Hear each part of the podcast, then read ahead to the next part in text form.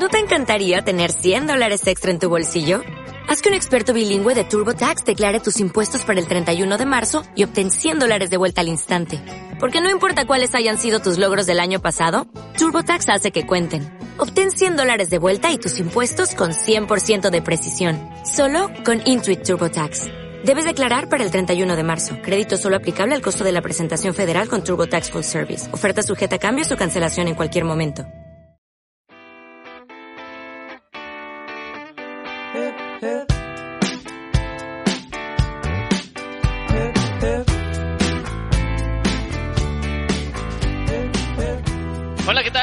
Bienvenidos y bienvenidas al podcast Es Gamers, el podcast de videojuegos.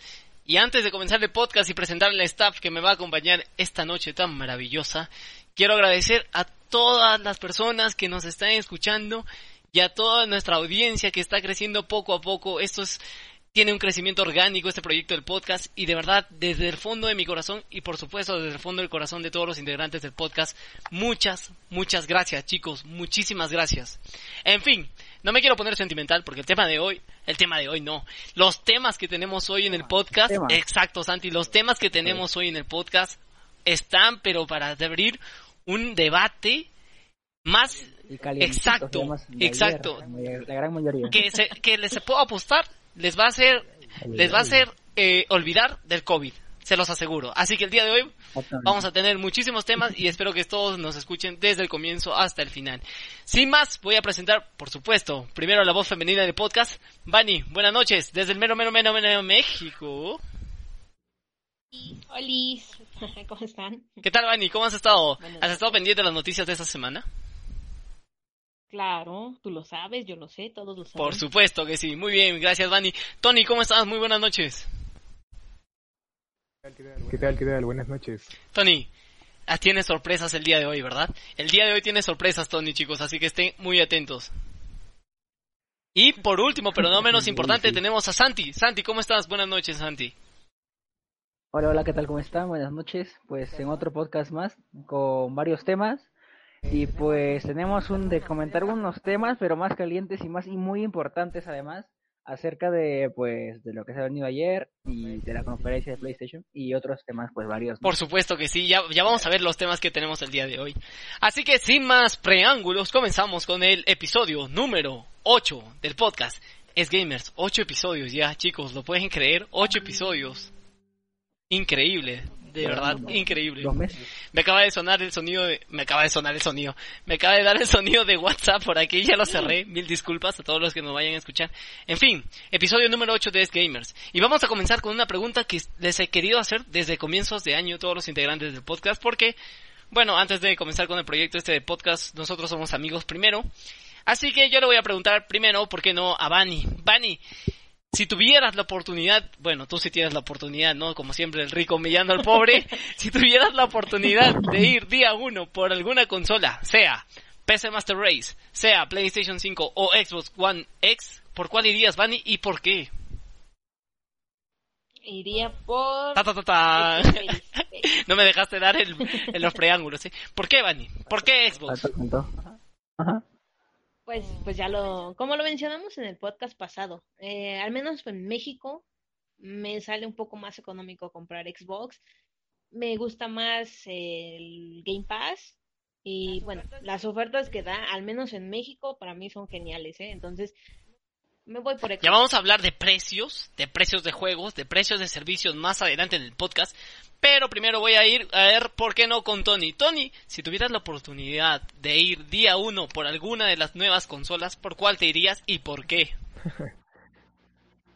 ¿Sabes qué, Brian? Yo soy gente Play, la verdad. Sí, tú eres Team PlayStation. Tú eres corazón azul, PlayStation. Entonces te irías por Xbox. ¿Por, qué, Tony? ¿Por qué? ¿Solamente porque eres corazón de PlayStation o hay algo que te motive por dentro? No, de hecho, ahorita en el Play 5 he estado viendo y han asegurado que el 99% de los juegos que eran de la PS4 van a para la PS5 Sí, gran spoiler el que acaba de soltar Tony para más adelante en el programa, pero sí, muy cierto, muy buen punto Tony, de hecho. Y yo creo que esto va a ser uno de los puntos más importantes para la gente para poder ir por la PlayStation 5. Muy bien, Tony. Ahora, Santi, pero el último, pero no menos importante, Santi, si tuvieras la oportunidad de ir día uno por alguna de las nuevas consolas de la última generación que va a salir, ¿por cuál irías, Santi, y por qué? A ver, mira, yo me pongo a pensar y por ejemplo, o sea, yo soy Team PlayStation un 100%, y yo no me podría ver con un mando de Xbox, pero eso no quiere decir que el Xbox sea menos, porque es más, hasta yo creo que la gente que tipo juega Xbox tiene un gran punto en a favor y es que es como que tiene un ambiente o un como que entre tipo puedes conectar tu Xbox y ver en la computadora también cosas, ¿me entiendes? Sí, sí, sí, por supuesto. Entonces como que es pues como que jugar con varios dispositivos, ¿no? Con la misma cuenta, ¿sí, no? Pero, eh, pues yo siempre he sido PlayStation de corazón, al menos aquí en Perú es más el PlayStation.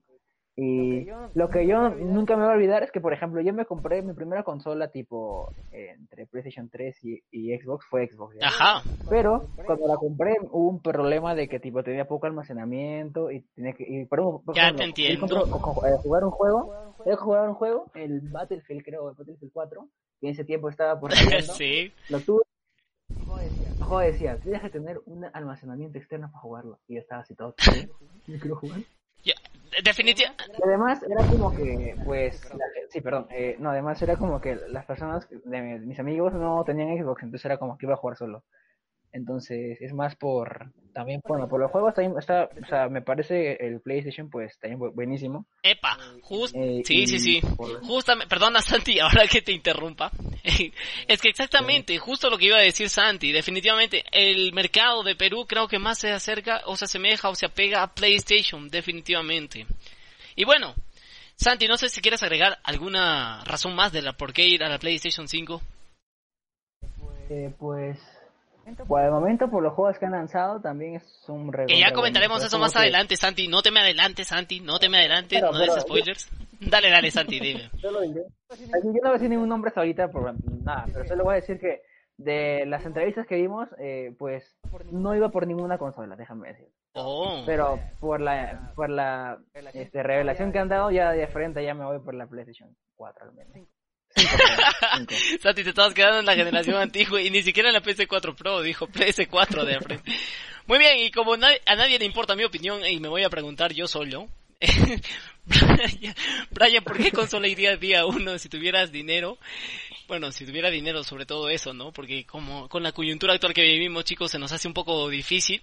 Pues yo sí iría por la PC Master Race. ¿Y por qué? Porque, señores, la, la serie 3000 de Nvidia, al precio tan competitivo que ha salido, sí, si tú entras ahorita mismo, ojo, ojo, ojo, si tú entras ahorita mismo a la página de Nvidia a hacer la reserva de la Founders Edition de la serie 3080 de la tarjeta de Nvidia, no hay. No hay stock tampoco para la 3070 y mucho menos para la 3090. No hay stock. Mm. No hay stock. Está acabado desde el día de ayer. Desde el día de ayer. Ah, y esto es a nivel mundial, o sea, esto ni siquiera solamente es la parte de Latinoamérica, no, no, esto es a nivel mundial. Y sí, te hace pensar, es que la tarjeta es simplemente bonita, es muy bonita. Y con el precio tan competitivo que ha salido, porque recordando, 1500 dólares en el mercado actual la Super 2080 Ti y tan solo 799 dólares la 3070, pues es que es un preciazo, es un preciazo. Y por el hecho de que más allá de jugar a mejores gráficos, porque todos sabemos que las computadoras dan para más gráficos que las consolas, eh, por el tema de duración. ¿Por qué? Porque no voy a necesitar actualizar. En un futuro seguro va a salir la PlayStation 5 Pro o la Series X eh, Pro, o bueno, ya sea el nombre que le pongan, me quedaría con la PC. Yo creo que para mí fundamentalmente ahora sería una PC. Pero si me lanzan los exclusivos que ya vamos a comentar en el siguiente segmento, me quedaría lelo, o sea, me quedaría nulo, porque ustedes estarían jugando los exclusivos y yo no. Así que, bueno, pues de momento y con todas esas razones y sacrificando el no jugar los, los nuevos exclusivos, yo me iría por la PC Master Race, definitivamente. Así es. Y bueno, mm, sí, buen dato. Bueno, sobre todo por el precio competitivo. Quiero aclarar eso, sobre todo por el precio competitivo. Pues sí, también, o sea, o sea, por ejemplo, ahorita tengo una, una PC, ¿no? Y yo ahorita pienso ya, tipo, abordarla de repente en dos años, o el, próximo año fácil, eh, con la con la serie 3000, pues, ¿no? Porque ya, así, es como que si compras una, tipo, una consola, es, aparte de la consola, comparte juegos, y aparte de la consola, si que tienes una PC al mismo tiempo, abordarla con el tiempo, ¿no? Entonces es como que dos gastos. Exacto, epa. Del lado financiero. Entonces, al menos aquí en Latinoamérica o Perú, yo estoy pensando ir o por una o por otra. Pues, Exacto, exacto. Sobre todo este tema de Latinoamérica. Sobre todo este tema de Latinoamérica. Sin embargo, y continuando con la programación del día de hoy del podcast Es Gamers, tenemos el cuadro comparativo entre precios. Entre precios de la Series X y de la PlayStation 5. Y rápidamente les voy a leer. Primero, ¿qué les parece si primero vamos por las ediciones light, por así decirlo? Me refiero a la PlayStation 5 eh, sin lectora de disco y a las Xbox Series S. ¿Sí, chicos? ¿Les parece bien? Yo creo que comenzamos por ahí. Va, va, va. Entonces, tenemos de momento confirmado para el 10 de noviembre, si mal no me equivoco, Xbox Series S 299 dólares y PlayStation 5 Digital Edition 399. ¿Creen ustedes que solamente con la parte del precio va a haber gente que ya se pueda decidir? Puede ser. Puede, ser. y eso para mí Solamente en el apartado del precio, ¿eh? Solamente en el apartado del precio. Mm, sí, puede ser. Ah, mira, es que el gran factor que, bueno, el precio es una cosa, ¿no? Y yo, bueno, si es que diríamos por el precio, si es que te gusta Play, sí te conviene, ¿no? Y si es que te gusta Xbox también. A diferencia del normal que no es Lite, como le estás llamando, ¿no? Exactamente. Pero si es que fuera por, si es que fuera por, por precio nada más, yo digo que sí. Bueno. Que sí, que está, puede ser, un puede ser de...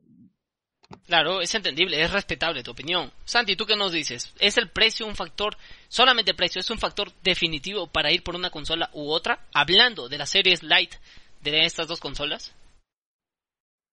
Yo creo que pues que no, porque por ejemplo Sony nos, ha enganchado de repente con, o sea, si hablamos solo de precio, yo creo que no, porque la gente aparte de precio habla sobre, por ejemplo, si en el futuro cuánto voy a invertir en la consola, ¿no? Que mm, claro. Si es que solo el lado económico. Entonces de repente dices, uy, me compro la consola, pero mira, en Sony eh, o en, PlayStation 5 puedo jugar los juegos anteriores que ya tengo y eh, más adelante comprar nuevos juegos. Pues, Sí, entendible. Entendible, entendible, entendible totalmente. Pero bueno, vamos a seguir con las especificaciones de ambas consolas. Xbox Series S, 299 dólares, eh, 1440p a 120 cuadros por segundo y soporte para 4K. Y bueno, se sabe que es un terabyte de lanzamiento también. Y a comparación de la PlayStation 5, la Digital Edition, recordando, 399 dólares, 4K, 120 Hz de refresco y soporte para 8K, ¿es esto un factor ya definitivo para ir por la serie S o por la PlayStation 5? Solamente tocando estos dos puntos aquí, ¿qué me dicen chicos? Mm, a ver, es que lo bueno que tiene Xbox es su calidad de, de video, ¿no? Por así decirlo, su calidad de gráficos. entonces, ala, pues era. Yo estoy indeciso totalmente ahorita. Sí, es que no hemos, recordando, no hemos tocado juegos, solamente estamos tocando estas dos particularidades. Y pues sí, la serie S parece que todavía supera, supera en músculo gráfico y potencia gráfica a la PlayStation 5 Digital Edition. ¿Qué nos dices, Santi, tú? ¿Es esto un factor definitivo? ¿Estos dos son un factor definitivo? Mm, pues si juntamos los dos, yo creo que pues puedes, o sea, es que yo por ejemplo, claro, o sea, yo eh, por la resolución no me iría tanto tipo por una o por otra, pero de repente me iría más por el detalle gráfico, que es muy diferente la resolución, pues, ¿no?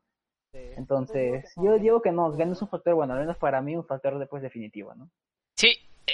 Es que puede ser que no sea un factor definitivo. Recordando, recordando que lo que pasa en la generación actual, que la PlayStation 4 no es 4K nativo, perdón, refiero a la PlayStation 4 Pro, no es 4K nativo, es rescalable, rescalando, perdón. Pero la Xbox eh, One, me parece, la One X, sí, One X, sí es 4K nativo.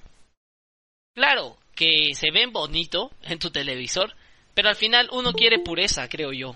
Creo que al final uno quiere pureza. Pero bueno, ahora sí vamos por lo más fuerte, fuerte, fuerte. Vamos por la Xbox Series X y por la PlayStation 5. 499 a un lado y 499 dólares al otro lado. Aquí yo creo que estamos en empate, no hay factor definitivo aún. Pero, si nos vamos ya a las especificaciones, lo que les decía hace un rato, Xbox Series X, nativo 4K, 120 cuadros y soporte a 8K. Mientras tanto, la PlayStation 5 solamente dice 4K, recordando que esto puede ser reescalado, 120 cuadros y soporte para 8K.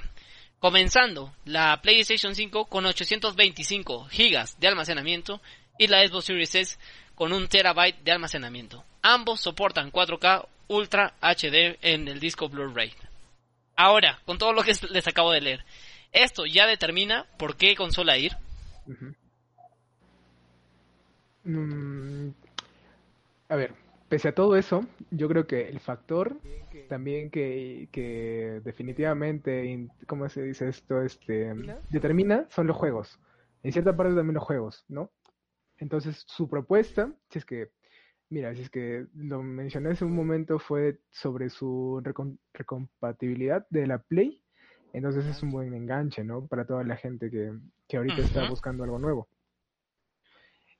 Y yo sí iría, yo por la Play sí iría, como te comenté hace un rato, aunque no tenga eh, almacenamiento como es la de Xbox y tampoco su calidad eh, visual, ¿no? Sí, su músculo gráfico, ¿te refieres, verdad, Tony? Tú, Santi, ¿qué nos dices? Me estaba pensando ahorita y tengo pues algo así preciso que decirles, miren. O sea, si es que van a jugar solos y por ejemplo de repente no sé si no se no se deciden, ¿no? Por cuál ir y no les es muy importante PlayStation 5 o Xbox Series, yo diría que la Xbox. Por todo lo que pues estamos hablando. Pero, por ejemplo, yo, si es que todos tus amigos están pensando comprar eh, la PlayStation 5, pues ve por la PlayStation 5, porque de verdad si juegas un juego tipo, pues, con, tus amigos, va a ser mucho más divertido a pesar de todo lo que tengas 4K y así. Y ni siquiera estamos hablando de que estés jugando pues 1080 contra 4K, pues, ¿no? Estamos hablando de que son recontra bien parecidos. ¿No? Este, por ejemplo, puedes divertirte jugando Counter Strike con tus amigos en una computadora que estar jugando de repente solo un juego pues no tan eh, pues actual, ¿no? Entonces yo creo que de repente si, si todos tu alrededor eh, compran PlayStation 5, pues ven, o sea, recontra seguro, no es que lo tengas que pensar. Ese es un factor muy importante, sí, sí. Este, si todo tu, tu entorno social compra la PlayStation 5, vas a tener que ir por la PlayStation 5. No creo que quieras quedar como el raro o el friki, como es este el Big Boss que tiene las consolas, pero bueno, ustedes saben que nosotros nos dedicamos a analizar de juegos, así que tenemos que tener. Pero una persona común no creo que vaya a conseguir la Xbox cuando todos sus amigos tienen PlayStation 5. Es que es verdad. tampoco estamos, estamos tipo una comparativa de PlayStation, 4 contra Xbox Series X, pues, ¿no? o sea, los dos que están ahí justos, ¿me entiendes? No es que hay una mucha gran diferencia o pues está ganando por mucho, o sea, eh, algunos aspectos gana y otros no, ¿me entiendes? Sí. Y en lo, justamente, en lo preciso que puede ganar o no la siguiente generación es el tema que vamos a continuar, es, es el tema que vamos a tocar a continuación, que es el tema de los juegos, el tema de los videojuegos. Ya tenemos presentación de la Xbox con Halo, un juego que han salido muchos memes de Craig, no, han salido muchísimos memes, downgrade y presentar. Yo creo que no es la forma de presentar la consola más potente de la próxima generación. Seamos sinceros, como lo vengo diciendo desde otros podcasts anteriores. La consola de Xbox le pega tres patadas a la potencia gráfica de la PlayStation 5. Pero gráficos, como, y como lo decimos en todos los episodios de podcast, no lo hacen a un gran videojuego un gran videojuego, y ya no voy a entrar más en este dilema, ya, ya sabemos lo que hace, una banda sonora, una jugabilidad excelente, una historia y X cositas más en las que ya no vamos a entrar en detalle. Sin embargo, ayer fue la PlayStation Showcase y, para comenzar, nos mostraron el Project Athia, o mejor conocido, y por qué no tengo la suerte de ser fanático, de la saga Final Fantasy XVI. Un juego que sean, siendo sinceros, no pinta brutal gráficamente, porque ya hemos visto Final Fantasies que pintan gráficamente brutal, pero que a mí, al menos, al ser un nuevo Final Fantasy, me llena muchísimo, muchísimo de emoción. ¿Qué tal vieron este Final Fantasy, muchachos? Pues yo lo vi con un poco de discriminación. ¿Por qué discriminación? los comentarios, ¿no? eh, de parte de las personas, porque estaba viendo los comentarios y decía, parece un juego de la Play 3, eh, nos presentan algo así, entonces, eh, eso es, por eso digo discriminación, ¿no? Pero es una propuesta chévere para los fans, ¿no? Que son, este, bueno, creo que se divide en dos bandos esto. Porque por un lado eh, serían las personas que sí están, están tipo eh, hypeadas por, por la historia porque les gusta. Y hay otras personas que también les gusta, pero es como que no se sienten... Eh, ¿Sabes qué? Esto de acá me llegó eh, exactamente a mi corazón porque no cumplió con los requisitos, pues. Algo así, ¿me entiendes? Entonces yo digo que ahí se separan los bandos. Sí, sí, es entendible. Recordando que cada Final Fantasy es una historia diferente, ¿no? Bueno, a excepción de unos cuantos. Pero bueno, está bien tu opinión, Tony. ¿Tú qué nos dices, Santi? ¿Te, te motiva este Project Atia? Este, bueno, que al final resultó ser Final Fantasy XVI. Pues la verdad que, pues la verdad que o sea, pues sí, porque por ejemplo me gusta, eh, por ejemplo, en donde está ambientada la historia, pues, ¿no? Y que es más, este, por ejemplo, como que antiguo, en la época de, de los castillos. Sí, sí, tiene alusión a esa temporada medieval, algo así. Ah, ajá, medieval. Entonces yo soy fanático. Bueno, a mí, me, a mí me encanta Bloodborne, entonces como que. Bueno, pues sí, se me encantan los juegos así como que son este, ambientados más en los castillos.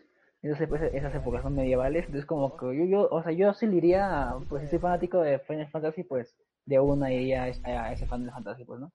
Pues, o sea y, gráficamente, como que, o sea, no es que te digas, tenido un tremendo salto gráfico, sino que bueno, para, parece de, la, de las eh, consolas actuales, ¿no? Pero eso no le quita mérito de que es un buen juego. Claro, recordando sobre todo la gente que vimos el, showcase en directo, pues YouTube de, en mi caso YouTube, porque también se retransmitió en otras plataformas, eh, pues lo que hacen estas plataformas es quitarle un poco la calidad gráfica a la retransmisión, ya que está en vivo y estamos en coyuntura y esas cosas. Pero si uno vuelve a ver el video ya a 4K, es totalmente diferente y pues ahí se ve, se luce, se luce Square Enix con el trabajo que está realizando. Y lo que dice... sí, sí, Santi. Eh, Perdón, es que además todo el mundo está como que eh, comparando la nueva la nueva como que pues sí consolas solo en, detalles gráficos, pero por ejemplo la PlayStation 4 también ha, como que mejorado en, el audio, pues, ¿no? Y es otro aspecto también que o sea, nosotros por lo menos no podemos analizar porque no lo estamos viendo en una PlayStation 5, perdón. Sí, recordando que Final Fantasy XVI fue este presentado en una PC que emulaba los requisitos o los componentes que tiene una PlayStation 5. Lo anunciaron también en el showcase.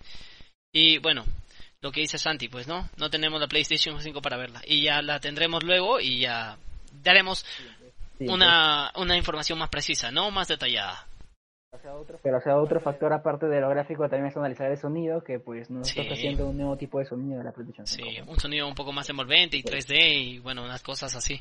Ya veremos. El siguiente juego que se presentó en el showcase, ah, quiero decir a todos los, a todos nuestros eh, bueno, a toda la gente que nos escucha, que Bani no está, no está participando porque Bani me acaba de mensajear y allá en México, para la parte donde ella vive, eh, se ha ido el internet y se ha ido la luz, así que, bueno, ya esperemos que se pueda conectar en el resto, en, el, en, el, en lo que queda del podcast.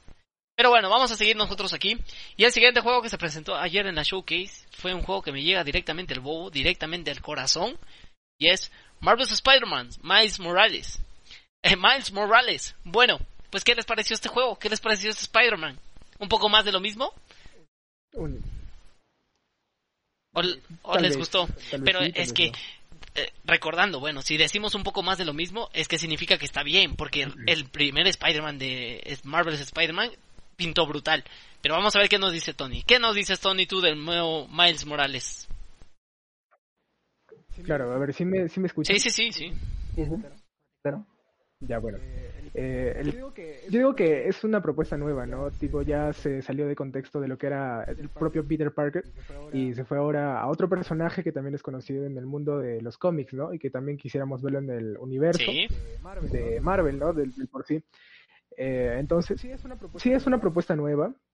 Eh, quizás si es que agregaras cosas, ¿qué podría ser? bueno, definitivamente lo que, lo que hemos visto ayer ha sido una nueva historia por supuesto, Miles Morales tiene poderes, ¿no? Eh, diferentes poderes a lo que habíamos visto en, el Peter Parker actual, en el Peter Parker de Insomnia, obviamente, eh, como invisibilidad, porque vimos que se hace invisible, también este tema de los rayos, eh, recordando, esto ya viene desde los cómics, así que aquí le son fieles a los cómics, Pero bueno, ¿qué nos dices tú, Santi? ¿Qué tal? ¿Qué te pareció el nuevo Marvel's Spider-Man Miles Morales? Pues gráficamente, pues sí me ha... Pinta brutal, ¿no? Pinta brutal, ¿verdad? Pinta, pues sí, demasiado brutal. Lo que sí, lo que me he dado cuenta también en esta generación es que los rostros o las personas en sí, creo que, o sea, no están un poco muy bien, o sea, están perfectamente definidas, no es que han empeorado. Pero creo que en ese aspecto de, pues, los humanos, o sea, por ejemplo, eh, si tú ves el, el traje del hombre araña, pues... Bueno. Pero ¿Qué? Eh, de, de, las caras como que aún está como que muy bien gradeado para esta generación que se viene. Claro, no se ve tanto un salto gráfico, sin embargo ya el primer Spider-Man se veía muy bien. Este también sale para PlayStation 4 eh, casi a finales de año. Yo creo que vamos a analizarlo, definitivamente, bueno, sobre todo porque es un juego que me encanta. Pues, pero pero lo que dice lo que dice Santi es real. Este, Santi, ¿quieres agregar algo más? Dale, hermano, dale, te estoy cortando. Sí, no, claro. No, solo quería decir que si uno no ha jugado, eh, por ejemplo, Spider-Man de la generación pasada, de, bueno, de la generación pasada, aunque este juego también sale para esta la generación pasada, eh, de PlayStation 4, eh, pues yo de frente me compraría este juego, ya que si no, si no he jugado de PlayStation, en PlayStation 4, el que ha salido anteriormente, yo me lo compro, o sea, porque es que soy fanático, me lo compro y pues sería también un buen, un buen jugazo. Pues, Sí, es, es verdad, es verdad, es verdad. Y recordando que sí, se, hay una edición física de este juego que sale con el anterior Spider-Man también, me parece. Sí, porque lo anunciaron en el showcase. No me acuerdo cómo se llama la edición. Pero a ver, sería interesante, ¿no? En el caso de que si te compras este Miles Morales, sale con la edición del Spider-Man anterior. Muy bien, por ahí, por la parte de la gente de Sony. Ayer también. Yo tengo una pregunta. Uy, Tony. Antes de, pasar al siguiente tema. Eh, algo que es típico también en The Amazing Spider-Man es que pone sus DLCs. ¿Tú crees que haya algún Definitivamente. definitivamente va a haber DLCs. Para que continúen la historia, eh, va a haber DLCs. Eh, recordando los anteriores DLCs del Marvel Spider-Man, eh, fueron este de la Black Cat, de la gata negra, y también de un nuevo villano. Que le aportaban bastante también a la historia, pero bueno, es un DLC. Me hubiese gustado que esté dentro del juego final. Pero seguro que sí. no, eh, pero hasta fácil pueden meter un DLC tipo aprovechando que Miles Morales salió con la película del universo Spider-Man. Hasta pueden meter en el DLC más Spider-Man. Claro, eso me refiero. Incluso los trajes, ¿no? Tipo de otro. Ya veremos, ya veremos qué pasa. ¿Seguro trajes? Seguro que sí. Va a haber. Seguro. Ya veremos qué pasa, ya veremos qué pasa. Ya, es que de momento solamente hemos visto una cinemática, eh, una parte donde pelea Miles y no hemos visto nada más. O sea que pinta. Sí, pinta, pinta, pinta brutal. Bueno, siguiendo con la linealidad de los juegos que se presentaron ayer en la showcase, también se anunció un nuevo Five Nights at Freddy, Security Breach, se llama este. No, no sé qué tan relevante sea, pero sé que Five Nights at Freddy tiene su fanaticada yo no, no he jugado mucho Five Nights at Freddy, pero, pero es que yo, como les decía en los anteriores episodios del podcast, yo me considero una persona que necesita de acción rápida. Yo no puedo estar vigilando cámaras a ver si se mueve un animatrónico. No sé qué me dicen ustedes. Pues yo sí lo jugué y sí me gustó. ¿eh? Claro, claro, yo no digo que sea malo, sino que yo digo eso. ¿Qué, ¿Qué les atrae? ¿Qué les atrae de Nights at Freddy? A ustedes. Historia historia. Claro, o sea, es que, por ejemplo, perdón es que mientras eran los juegos, como que la, los youtubers o gente en internet iba sacando como que, por ejemplo, pequeños como que te, daban datos, pues, ¿no? la gente iba armando y como que iba como que contando lo que estaba pasando, ¿no? Mientras la gente se pasaba los juegos. Claro. Sus teorías y todo. Entonces, como que hasta, hasta tú, tú, pensabas que hasta el juego en realidad este, en realidad pasó en la vida real, ¿no? Pues, entonces, pues, entonces como que eso, eso era también lo que alimentaba de repente la, como que la gente conociera más sobre el juego. Eh, eh, formular teorías, eh, bueno, pues sí, mm, tienes razón. ¿Tú qué nos dices, Tony? Pues lo primero que me enganchó a mí de Final Fantasy Freddy's fue por su creador. No sé si sabías, pero fue él, el que desarrolló el juego y no tuvo más equipo. Ah, fue una persona sola. o sea, esto comenzó como un indie. Sigue siendo un indie, seguro. no sabría decir, aquí sí estoy perdido. Sí, ahorita, ahorita, ni idea. Ni idea ahorita porque ah, hay una mejora, no sé si has visto, bueno, el tráiler sí, pero se ve como que un mundo más abierto. Entonces fácil puede ser algo así, ¿no? O tal vez retomar lo de las cámaras que siguen haciendo y si es que innovan algo nuevo sería también bueno, ¿no? Pero sí, lo que me enganchó a mí al inicio fue de su, de su desarrollador, que fue una persona así, que dijo, ya, ¿sabes qué? Hoy voy a crear este juego. Y ya. Mm, bueno, bueno, sí, sí, sí, cierto, cierto. Y también, y vaya sorpresita, porque desde el, desde el 2018 yo al menos no sabía nada del de este de este pequeño proyecto que bueno ya gran proyecto que estaba realizando Warner Bros. Warner Brothers perdón. Este Hogwarts Legacy. No sabíamos nada. Bueno yo no sabía nada desde el 2018 desde el 2017 que comencé a escribir análisis de videojuegos no sabía nada. No nada estábamos perdidos. Nos preguntaban oye qué pasó con el el juego de Harry Potter que estaba haciendo la gente de Warner Bros pues ni siquiera sabíamos el nombre. Pero el día de ayer mostraron un CGI prometedor. Tampoco, no me hago de, de, de altas expectativas, porque los juegos de Harry Potter, la verdad es que no quiero ser tan hater, porque no he sido hater de ningún juego en mi vida, pero a la larga han llegado a envejecer mal o simplemente no han gustado a la gente. Yo me quedo con el Harry Potter and the Sorcerer's Stones, que es el de PlayStation 1, que es para mí fantástico, magnífico, y después no me enganchó otro más. Pero este, este, este, este juego, Hogwarts Legacy, pinta brutal, chicos. ¿Les gustó lo que vieron ayer? Sí, a ver, yo... Para mí sí, porque... ¿Por qué, Tony? No me dejes con intriga. ¿Por qué? Dilo, dilo, dilo. ¿Sí? sí, Tony. Sí, sí, ya lo soltaste, ya, ya tienes que soltarlo, viejo. Definitivamente. Bueno, para mí es una propuesta nueva porque si te das cuenta, dicen año 1800. Abajo cuando sale el tráiler dice año 1800. O sea que esto es incluso que pasó de Animales Fantásticos. Ya. Entonces se va a contar una historia diferente. No van a estar Tony Spotterhead. Tony Spotterhead. Entonces sí. Nos van a contar una historia nueva, definitivamente. Aquí no va a estar Harry Potter ni este. Uy, me olvidé el nombre de, del domador de los animales fantásticos. Dios mío. Este, Scamander, Scamander, eh, New Scamander. Dios santo, perdón. Santi, tenías algo que decir, Santi, también, relevante seguro. Yo se lo diré que el juego me encantó y que te juro que si fuera, yo diría día uno, es más, día cero. Van a hacer preventa, preventa de Harry del Hogwarts Legacy. Sí, es que pinta brutal. O sea, el CGI que mostraron ayer, eh, me gustó esa, esa parte donde nos mostraban el comedor, donde se juntan las cuatro casas, ¿no? Un, un plano así mm, del comedor muy bueno. Eso me enganchó y la música de fondo que es distintiva. Tú escuchas ese sonido y dices, ah, no, esto es Harry Potter. Y vamos a ver, esperamos de corazón, seguro que los tres, esperamos que no sea una decepción. Y bueno, como les digo, yo, yo no voy con expectativas altas, ya me ha pasado. Y a, ver, lo que se venga, que sea bueno, por favor. Yo estoy viendo algo así como un tipo mundo abierto, pero no tanto. O sea, tipo como el Mafia que me dijiste que era un mundo abierto. Que sí, una linealidad. Ajá, o sea, porque los mundos abiertos generalmente a mí, por ejemplo, no me gustan mucho, ¿no? Por ejemplo, por ejemplo el Bloodborne me parece a mí que no es un mundo abierto, pero es un mundo en el que te dejan como Claro, es como un Souls, claro. Sí, sí, sí, te entiendo. entonces, yo espero que sea así el Harry Potter, pues no sé, de repente que te dé al menos un poco de linealidad, porque además, tipo, si eres fan de Harry Potter, es como que esperas ver todas las cosas como que juntas. Sí. El castillo, te puedas ir al, al bosque encantador, no me acuerdo cómo se prohibido, caminando y que te den misiones ahí, pero luego tengas que ir al castillo, te juro. Pero... Yo como fan de Harry Potter me... Hablando, del bosque prohibido, sí, hay muchas El peluca cosas, sape. Bueno, a ver, ¿qué nos quieres decir, Tony?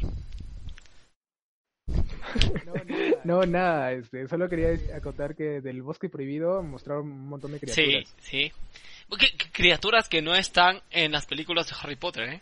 También. Pero que sí están en los libros. Eh, hay, hay una cosa que les quería decir, es que si no aparece la frase, el peluca sape, no me va a gustar el juego, definitivamente. Hay, hay algo que siempre he querido hacer en los juegos de Harry Potter y básicamente no recuerdo uno en donde donde protagonista, bueno, como sabemos, los anteriores juegos de Harry Potter era Harry Potter netamente y sus, y sus amigos que los podían manejar. Eh, donde Harry coja, no recuerdo un juego donde Harry coja o alguno de los protagonistas principales coja este pergamino y diga, juro que mis intenciones juro solemnemente que mis ah. intenciones no son buenas. No, no recuerdo, y es que esa frase es, es, es, no sé. Ustedes me entienden, ustedes me entienden, como fanático de las películas de Harry Potter, eh, me entienden, me entienden. Saben lo que significa escuchar esas palabras, ¿verdad? Exacto, sí, definitivamente. Incluso hablando de eso, eh, si es que te vas por otro, por otro punto, eh, es como no sabemos qué personajes hay, porque ya obviamente hay una historia de 1800 del año 1800. Una historia nueva. Entonces vamos a tener que crear un personaje, crear nuestro personaje y pasar por el sombrero seleccionador y decir qué casa eres. Me va a gustar. Bueno, yo soy Slytherin. No sé qué pasa con ustedes. pues dejaremos el Ah, caramba, entonces me...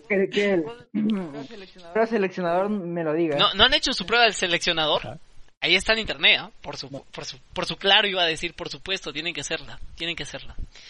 Bueno, ya dejando el tema de Hogwarts Legacy a un lado, porque si nos juntamos a hablar de Harry Potter no vamos a terminar nunca. También se nos presentó un gameplay extendido de Call of Duty Black Ops Cold War. A mí me gusta Call of Duty eh, este Cold War porque va a juntar temas que fueron relevantes en su época y temas eh, que sí pasaron. Y a mí cuando un juego o una película junta temas que sí pasaron y lo vuelven ficción o lo juntan con la ficción, pues ya me llena de hype. Y lo que mostraron ayer en un Call of Duty fue, como siempre, ¿no? Como los Call of Duty suelen hacer, eh, un tráiler brutal, un gameplay extendido brutal. ya veremos cuando hagamos el análisis porque definitivamente seguro que los tres los vamos a jugar tarde o temprano. No sé, ¿qué me dicen ustedes? ¿Es suficiente el gameplay extendido que vieron ayer para, para ya decir este Call of Duty va a reventar eh, las ventas? ¿O todavía falta algo más? Pues no. Pues no. Yo digo, que no porque... Ajá. Porque bueno, el punto es que cuando, cuando tú estás esperando un juego, esperas ver más y más y más. Tú dices, espérate, es que faltó que digan esto, este otro. Entonces nunca es suficiente cuando hay un juego no es lanzado, ¿no? Ah, bueno, yo también diría que, por ejemplo, este, con, con, cualquier Call of Duty, este, uno espera, aparte de eso, como que la, el trailer del multijugador, ¿no? O sea, es como que el punto fuerte del Call, del Call of Duty es multijugador y como que, pues yo espero eso, pues, ¿no? y cómo son pues de repente las, las mecánicas del juego. Bueno, sí, eh, ya hay también trailer del multijugador, ¿verdad Santi? Ya los pro players ya pudieron acceder a una beta abierta, una beta, perdón, una beta cerrada del multijugador del Cold War. Eh, vamos a ver, vamos a ver. No, tampoco no quiero hablar mucho de este Cold War porque tampoco no tenemos mucha información. Bueno, tenemos un trailer eh, que anunciaron hace unos días atrás, pero no es relevante tampoco. Ya veremos qué tal se comporta. El gameplay extendido que vimos ayer fue de la misión número uno. Y sí, pintaba brutal. Pero ya sabemos que para vender tienes que presentarnos algo brutal, ¿no? O sea, algo algo que te diga, wow, esto funciona así. Pero va, ya, ya veremos. Es lo que me parece raro de Call of Duty, que hayan presentado solo cinemáticas del juego de multiplayer, que fue hace una semana, y que no hayan presentado de lo fácil que es, por ejemplo, el, el HUD o el HUD del, Ah, es que... es que eso no te van a presentar tampoco, Santi. eso, eso van a esperar todavía, seguro. Ya seguro va a haber un evento más adelante, próximo ya con, la, con el lanzamiento de las nuevas consolas. O no, pero este Call of Duty creo que sale la próxima, el próximo mes, me parece. No tengo fecha ya, los perdí. Pero seguro que nos van a anunciar un poco más, más adelante, seguro. Y ya dejando de lado este Call of Duty Cold War, también nos anunciaron el nuevo servicio de PlayStation eh, no recuerdo el nombre, cómo se llama. me parece que es PlayStation Plus Collection. Me parece. Ahí está. Sí, sí, sí. Donde, pues, gente como yo, y digo como yo porque no sé ustedes, no sé si habrán jugado Uncharted 4. En mi caso yo no he jugado y tampoco he jugado Bloodborne. Eh, bueno, pues simplemente por el hecho de que en ese tiempo no tenía una PlayStation 4 y no podía darme el lujo de, comprarme un juego y no tenerlo en qué jugar, eh, pues ya podemos acceder. Este es como diría yo, como una respuesta al Game Pass del Xbox. Parece, ¿verdad? Parece. Pero no lo sé, no sé si esté a la misma, al mismo nivel del Game Pass de Xbox. Ya veremos cómo se porta este PlayStation Plus Collection. Y sin embargo, para, para ya ir cerrando con este tema de la PlayStation, PlayStation Showcase, mostraron ayer un gameplay de un juego que para mí fue de los primeros difíciles que probé y va a seguir siendo, se guardó en mi corazón, en el fondo de mis memorias y les estoy hablando nada más y nada menos que de Demon Souls. Que se ve espectacular y se ve un upgrade en todo el sentido de la palabra. ¿Qué les pareció este Demon Souls? Un remake. Sí, este es el inicio de los Souls. Este es el inicio de los Souls. O sea, aquí les tiene que parecer interesante, carajo. No, mentira. Si no les gusta, yo también voy a comprender. ¿Qué tal? ¿Qué les pareció? Hay algo que a mí siempre se me queda en duda y es qué diferencia entre, entre un remake y un remaster. Ah, pues yo te las digo. O Santi, de repente tú quieres darle las diferencias también. Sí, el remaster creo, o sea, mayormente es cuando solo mejora sus gráficos. Pues, Exactamente. El remastered, sí, mejora los gráficos, la banda sonora la remasteriza también. Y bueno. En cambio el remake es como que, por ejemplo, le añades nuevas mecánicas o de repente nuevas, este, por ejemplo, la definición más clara es, por ejemplo, la comparativa en Resident Evil 2. Que Ahí está. Por ejemplo, Resident Evil 2 me parece que de antiguo era solo como que solo te podías ver en una habitación y, nada más, pues, ¿no? En cambio, acá es como que ya es todo 3D, pues, ¿no? Entonces, como que cambia todo eso. Las mecánicas, eh, por ejemplo, lo puedes poner desde 2D hasta 3D, como en Resident Evil. Y pues poco más, ¿no? Además pueden haber nuevos enemigos, o sea, la, esencia en sí o el camino como que principal lo mantiene, pero por ejemplo pueden de repente haber más, más mecánicas, nuevas formas de afrontar diferentes eh, desafíos. O sea que no cambian la historia. Mm, en, en un remastered la historia no cambia. En un remake sí se puede dar giros en la historia. Y el ejemplo más claro es Final Fantasy VII. Eh, bueno, que es el último que jugué. Pueden cambiar cositas sí, eh, pero todavía sigue la linealidad de la historia original. Eso más o menos es en palabras de Santi. Eh, muy bien descritas, por cierto, muy bien Santi. Lo que es la diferencia entre un remastered y un remake. Espero que te haya quedado claro, Tony. Entonces, este, este Demon Souls es un remastered, ¿verdad? Sí, es un remastered. No, no sé si es un remake. Y si es, y si es un remake, pues también lo siento, lo siento, a pesar de que soy fan. ¿Qué les pareció? pues eh, eso, ¿no? Lo, mismo que tú dijiste hace un momento, que es una nueva generación de los Souls, que empieza algo grande de nuevo. Entonces se puede, se puede, este puede ser el precursor de una nueva era. Sí. Y puede marcar un, inicio del antiguo y de lo nuevo. Ah, mira, qué interesante, pero qué interesante línea, linealidad, bueno, línea de tiempo diría yo que acabas de decir, entre lo antiguo, ¿no? Entre antes de la PlayStation 5 o entre antes del Demon Souls de la PlayStation 5 y el después del Demon Souls de la PlayStation 5. ¿Tú qué dices, Tony? ¿Pinta bien? ¿Pinta mal? ¿Qué te pareció? Pinta. Pinta, definitivamente. ¿Y tú, Santi? Un sol siempre pinta. Sí, un sol siempre pinta, es la verdad. Santi, te quiero escuchar a ti, tú que, tú que has jugado el Bloodborne. ¿Qué dices tú como fanático de Bloodborne? Mira, yo en Bloodborne me encantó la historia, la jugabilidad y los gráficos también. Y la, la ambientación de Bloodborne es una exquisitez, o sea, esa ciudad gótica y todo eso. Pero bueno. Es más, tú puedes estar perdiendo, pero mientras pierdes, tú puedes ver la, la, verde con la, con la Es que si vas a perder un montón de veces en Bloodborne, vas a perder un montón de veces. estar muriendo. Lo mejor es deleitar. y, entonces, como que, pues yo. Y, o sea, y, esa de acá lo veo como que, como en Bloodborne, pero hasta, por ejemplo, lo estoy viendo aquí más su eh, sus reflejos entre las luces y sombras, ¿no? Por ejemplo, que todo lo, hace como que más real y eso es también lo que, lo que me, estoy viendo que me encanta de ese juego, de Demon Souls. Así que yo pues iría por el, el Demon Souls y el Harry Potter. Tío uno. Ay, benditos sean los suertudos que puedan tocar el Demon Souls, porque el Demon Souls sale eh, día uno con la PlayStation 5. Espero de corazón espero que sea alguno del, podcast el que pueda probar día 1 Demon Souls y nos pueda dar su análisis de juego que espero que mantenga la dificultad. Seguro que sí, seguro que sí, por lo que se veía en el tráiler, sí.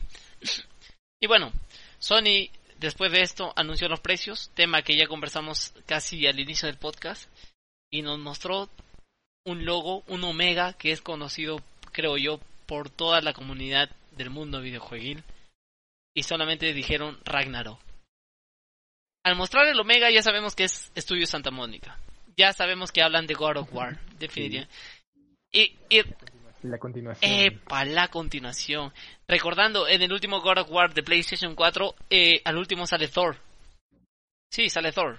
Buscando a Kratos y a Atreus. este pinta brutal. Este, este sale para el 2021. Santi, Santi, tú eres este, tú eres el que comenzó con los God of War. ¿Qué te pareció este? Bueno, es que no te puedo decir nada más. ¿Tienes hype por el nuevo God of War, el Ragnarok? Pues la verdad que, o sea, Sí, pero, o sea, por ejemplo, yo de, como que perdí un poco las, las, ganas con el último God of War. O sea, sí es bueno y todo, pero por ejemplo, a me, eh, la ambientación no, es que, no, me, no, me gusta tanto. Claro, tú prefieres los Hack and Slash primeros, ¿verdad? O sea, ese, esa... Ajá. Hubo, ese cambio de tipo, ah, la, por ejemplo, God of War 2 cuando estás en el dentro de un, este, del coloso y luego saltas y como que esos tipos, ese cambio de super mecánicas y escenarios es lo, es lo como que lo que caracteriza a mí de a God of War, ¿no? Entonces como que mm, yo creo que vi, un poco más de lo mismo en como que el, último God of War de PlayStation 4. Pero de repente este me sorprende más y pues también iría. Si es que, si que presentan algo más de la, del juego, pues... A mí no me engañas, Santi. Lo que tú extrañas de los primeros God of War son los minijuegos. La verdad que Tony, ¿tú qué nos dices? sí, pues los orbes, los orbes extras, sí. Tony, ¿qué nos dices? ¿Hay hype? No hay hype. bueno, tomando lo que dijiste en un momento, tal vez hay una escena con Freya por ahí. con Freya, como ah, Entonces sí, puede ser. Es interesante, ¿ya? Porque, mira, si es que nos basamos en el antiguo God of War, eh, a muchas personas les pareció difícil, sobre todo las misiones de las arpías. Ah, eh, con las arpías, perdón, de las. De las. ¿Cómo se llama? De las valquirias. es que las valquirias son difíciles, o sea, sí tienen su dificultad. Entonces, para muchas personas eso como que dijo, no, son muy difíciles y no pudieron completar esas misiones, ¿no? Pero tal vez...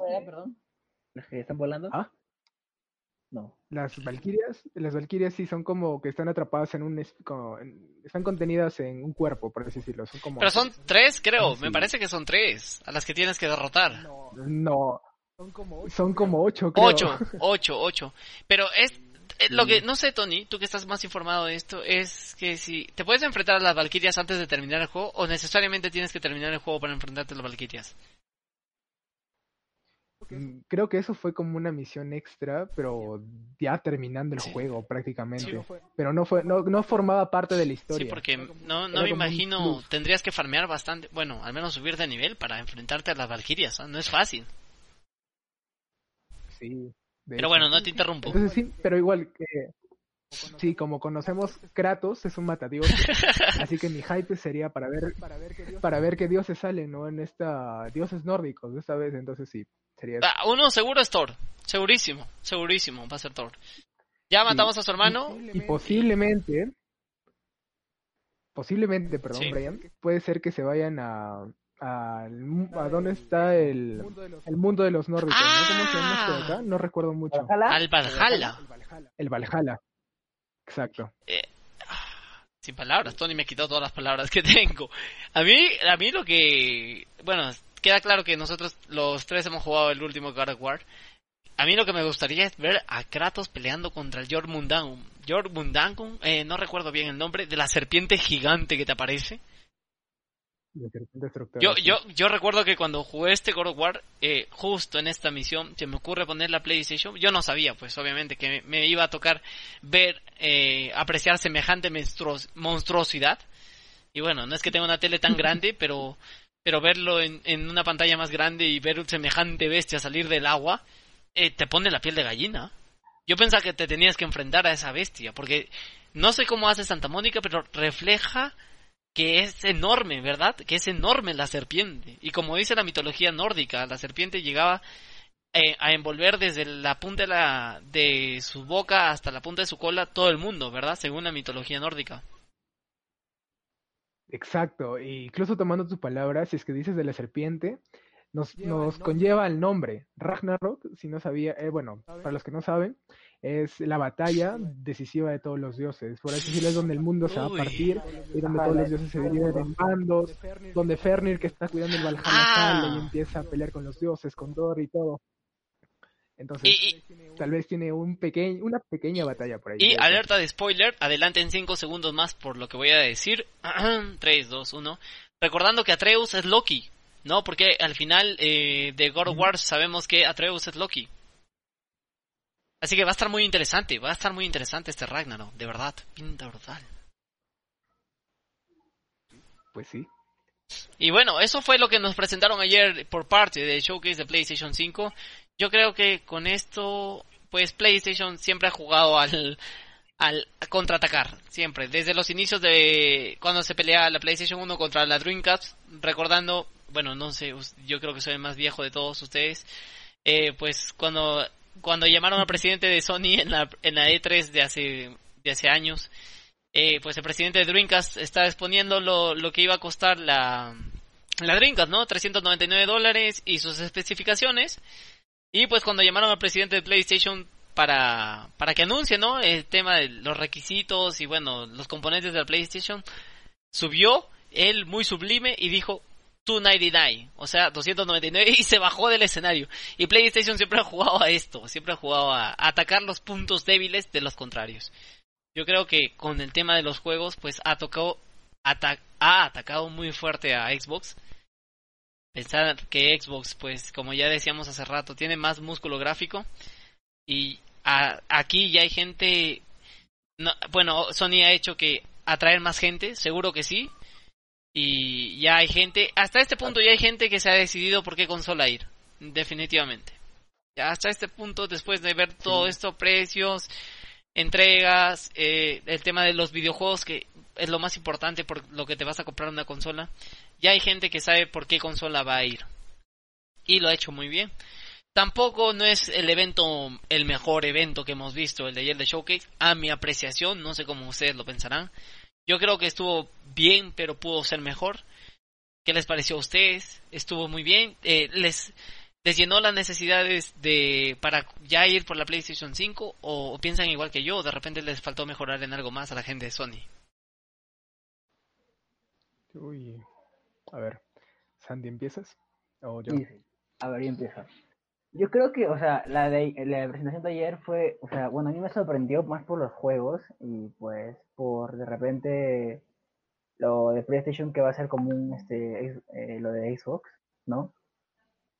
Tipo el PlayStation Plus Collection. Entonces, como que yo creo que nos sorprendían todos y además los juegos que presentaron fueron los, los y los correctos y yo creo que, pues, o sea, gracias a esta, a esta como que revelación, yo creo que yo me decido por la PlayStation 5. Bueno, pues a Santi ya, la gente de Sony ya metió a Santi al bolsillo. Él va a ir PlayStation 5. En el mejor sentido de la palabra, por supuesto, Santi.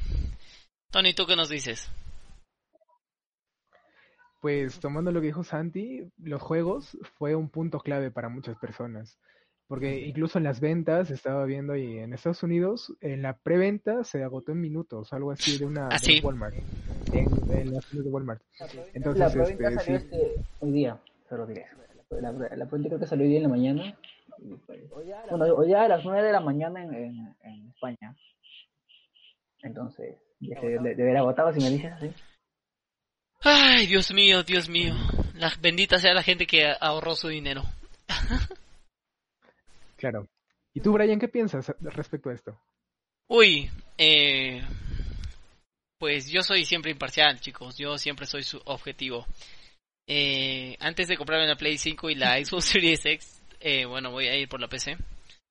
Eh, pero bueno, si me metes, no sé si me quisieras meter en la pregunta de cuál de las dos. Ya responder cuál de las dos. No sé si quisieras saber eso, Tony. Sí, a ver, sigue Quiero que rompas tu, punto imparcial. Nah, nah, Marvel's Spider-Man para mí es... Nah, no me puedes hacer esto, no. Es que yo también le, yo también he jugado todos los Halo. De hecho, en la Switch, eh, este, le metió al Minecraft Dungeons. Ah, no sé, eh, ah, Dios. Tendría que esperar una conferencia más para decidirme. De, de verdad, no, es que no lo sé, no lo sé, no, no lo tengo claro, sobre todo porque yo juego bastante a juegos free to play, el caso de Warzone, y si era por ese caso, yo me voy por la Series X que se va a ver mejor y va a ir mejor. Pero si me ponen solamente Marvel's Spider-Man, que solamente va a salir en, en PlayStation 5, pues yo me voy por la PlayStation. No, yo voy a esperar una, una conferencia más, que seguro va a haber, que seguro va a haber. si no, yo les voy a responder Nintendo Switch Pro que probablemente salga el próximo año, probablemente salga el próximo año. Y tocando el tema de la Nintendo Switch, y para desviar este tema, porque me, has puesto un baldazo de agua fría aquí, Tony, el día de hoy también un mini, mini, a ver, ¿cómo le llaman Nintendo? Mini Direct, o, ay, Dios, yo soy el, encargado de, analizar los juegos de Nintendo y no ni siquiera me acuerdo cómo se llama su evento. Pero bueno. El Nintendo Mini Direct, o bueno, el Mini Direct, algo así, algo así, mil disculpas.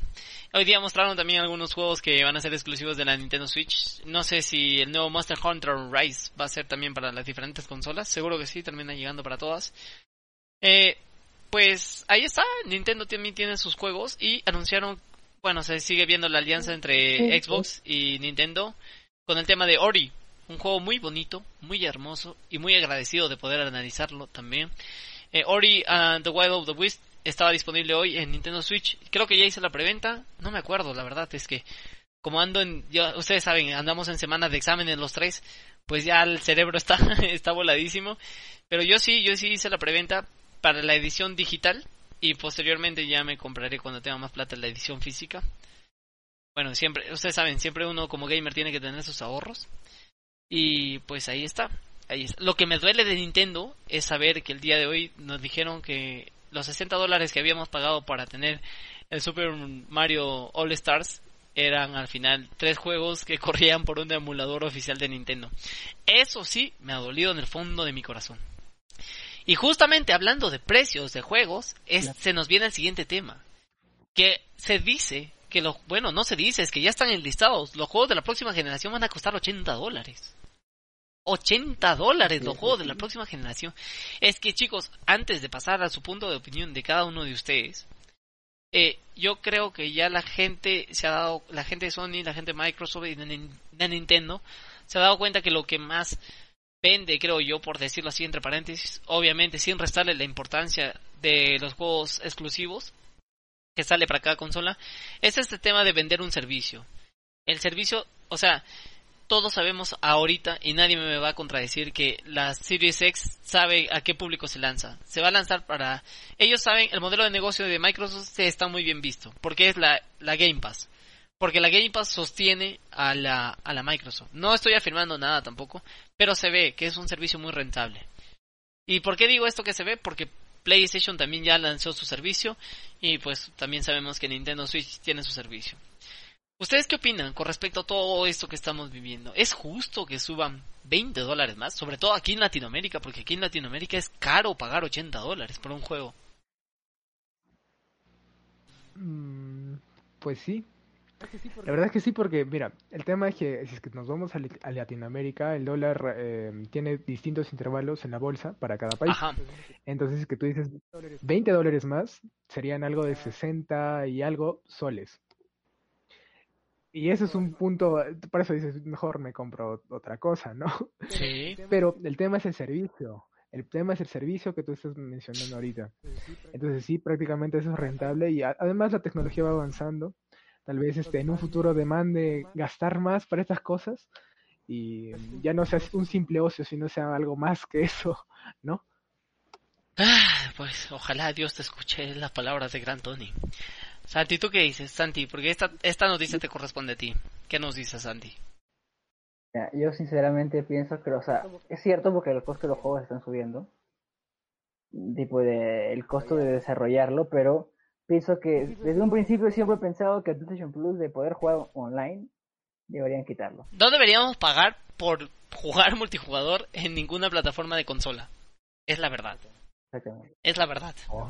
La verdad es que no. Deben hacer así como Steam o como Epic Games. El multijugador, conectarse gratis y ya está. Y así me parece que, fomentaría más la gente que se pase a consolas, ¿no? Y además así tienen más ventas, me parece. Pero bueno, como, como sabemos que lo que motiva a estas grandes empresas es el dinero y nada más que el dinero, porque es verdad, si no fuera rentable no lo harían. Yo espero no sé si es mucho pedir, pero espero que en la próxima generación el multijugador sea gratis. Por favor, si van a lanzar ya servicios, que el multijugador sea gratis. No es justo pagar 80 dólares, y esto lo digo en palabras mayúsculas, por un nuevo Call of Duty, que no lo vas a poder disfrutar en multijugador con tus amigos, con los panas, si es que no pagas tu suscripción a PlayStation Plus. Es que me parece simplemente una payasada, la verdad. Y yo propongo una solución. Eh, la solución es que el costo de los videojuegos y de las consolas y de todo este tema lo hagan ya en la moneda local, como ya está en diferentes países.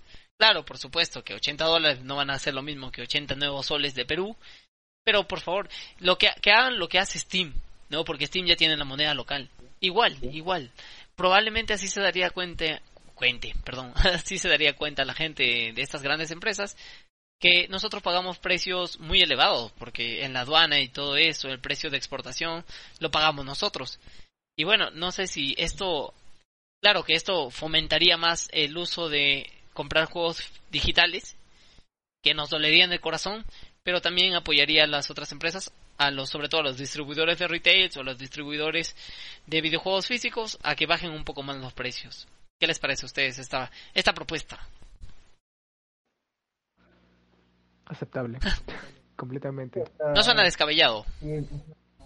No, para nada, porque o sea, este lo, está haciendo Steam. Steam es la, o sea, la más grande.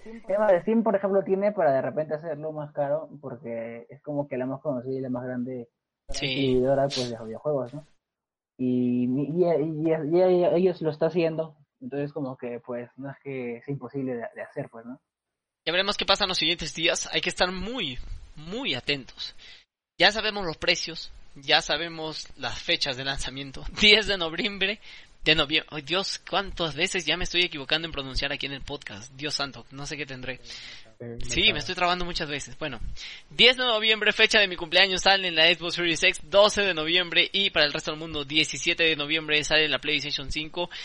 Nosotros tres, segurísimo, segurísimo que estamos hypeados, estamos como niños en tienda de caramelos porque nos gustan los videojuegos y seguro que muchísima gente que nos está escuchando desde la comodidad de su casa, de su trabajo, de donde nos, nos esté escuchando también, se los puedo asegurar.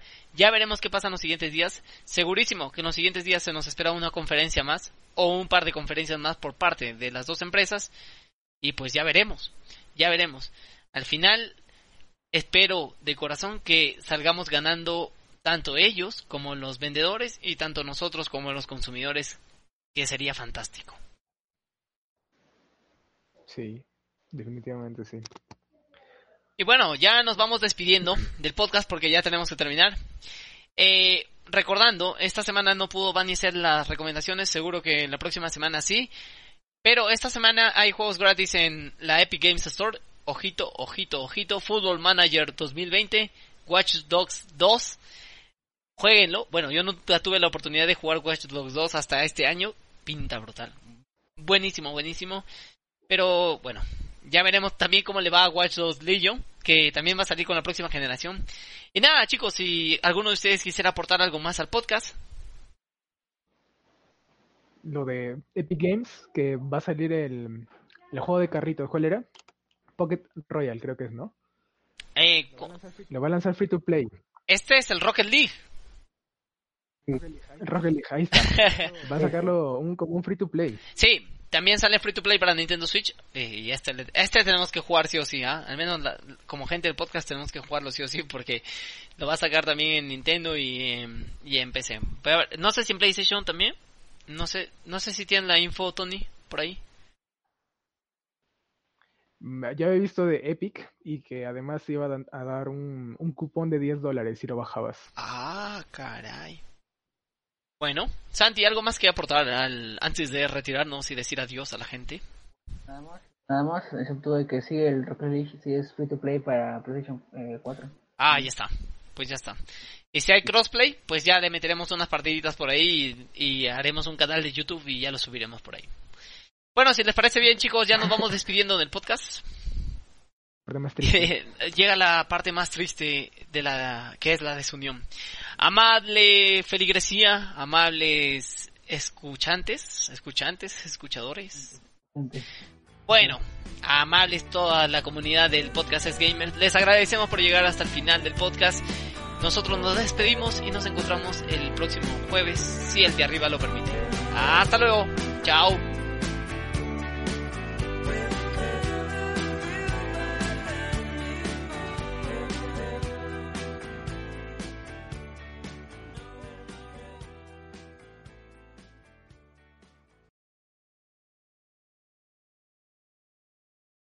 Como nuevo cliente de Western Union, puedes disfrutar de una tarifa de envío de 0 dólares en tu primera transferencia internacional de dinero en línea. Envía dinero a los tuyos en casa de manera rápida, fácil y conveniente. Visita westernunion.com o descarga nuestra app hoy mismo y tu primera tarifa de envío corre por nuestra cuenta. Aplican ganancias por cambio de moneda. No disponible para tarjetas de crédito y envíos a Cuba. Servicios proporcionados por Western Union Financial Services Inc. NMLS 906983 o Western Union International Services LLS NMLS 906985.